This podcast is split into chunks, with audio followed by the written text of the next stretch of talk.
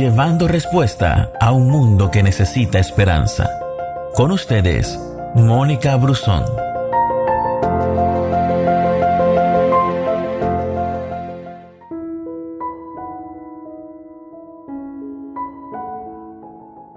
Dios es real y Él responde a las peticiones que nosotros le hacemos.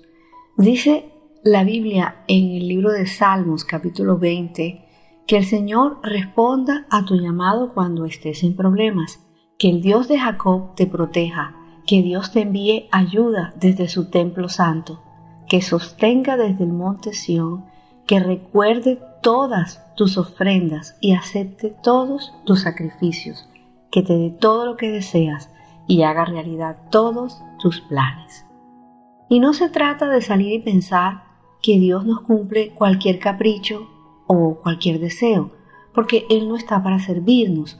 Es cuando nosotros nos humillamos y reconocemos a Dios en nuestra vida. Venimos a Él y ponemos su voluntad, sus planes y su sabiduría por encima de nosotros y pedimos para que se haga su voluntad en nuestra vida. Dice la palabra en Isaías 65, 24, y antes que clamen, responderé yo, mientras aún hablan, yo habré oído. El primer salmo me habla a mí acerca de la intercesión y la confianza, y que antes de la acción debemos orar. Por eso la Biblia dice, clamen a mí y yo te responderé. Y también dice, yo habré oído. Y estas palabras me, van me hablan a mí acerca de lo que es buscar a Dios. La búsqueda de Dios siempre tiene una respuesta. Y ese salmo nos habla también de su protección, de su ayuda, de cómo Él nos va a sostener o nos sostiene y nos hace recordar que la ayuda viene solo de Él, porque Él desde su trono hará y Él nos da el poder para vencer. Cuando Él te dice, no temas porque yo estoy contigo, no desmayes porque yo soy tu Dios que te esfuerzo, yo siempre te voy a ayudar, siempre te voy a sustentar con la diestra de mi justicia.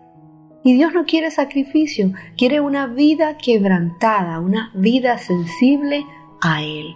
Y el poder de Dios hará realidad las peticiones de nuestro corazón si permaneces en el Señor y su palabra permanece en ti, dice la palabra que puedes pedir todo lo que quieras y será hecho. Ahora, si sigues tu propia sabiduría, no habrá muchas garantías de éxito. Por eso la misma Biblia dice, bendito el varón que confía en el Señor y cuya confianza es Él. Una palabra para meditar, una palabra para ponernos a pensar en cuál es nuestra petición ante el Señor y de qué manera nosotros sabemos y confiamos y creemos que Dios lo va a hacer, que Dios está con nosotros como poderoso gigante. Pero recuerda siempre que tú debes buscarlo a Él de todo corazón. Dios te bendiga.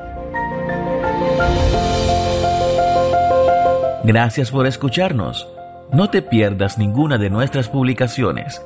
No olvides compartir este audio con todos tus amigos. Que Dios te bendiga.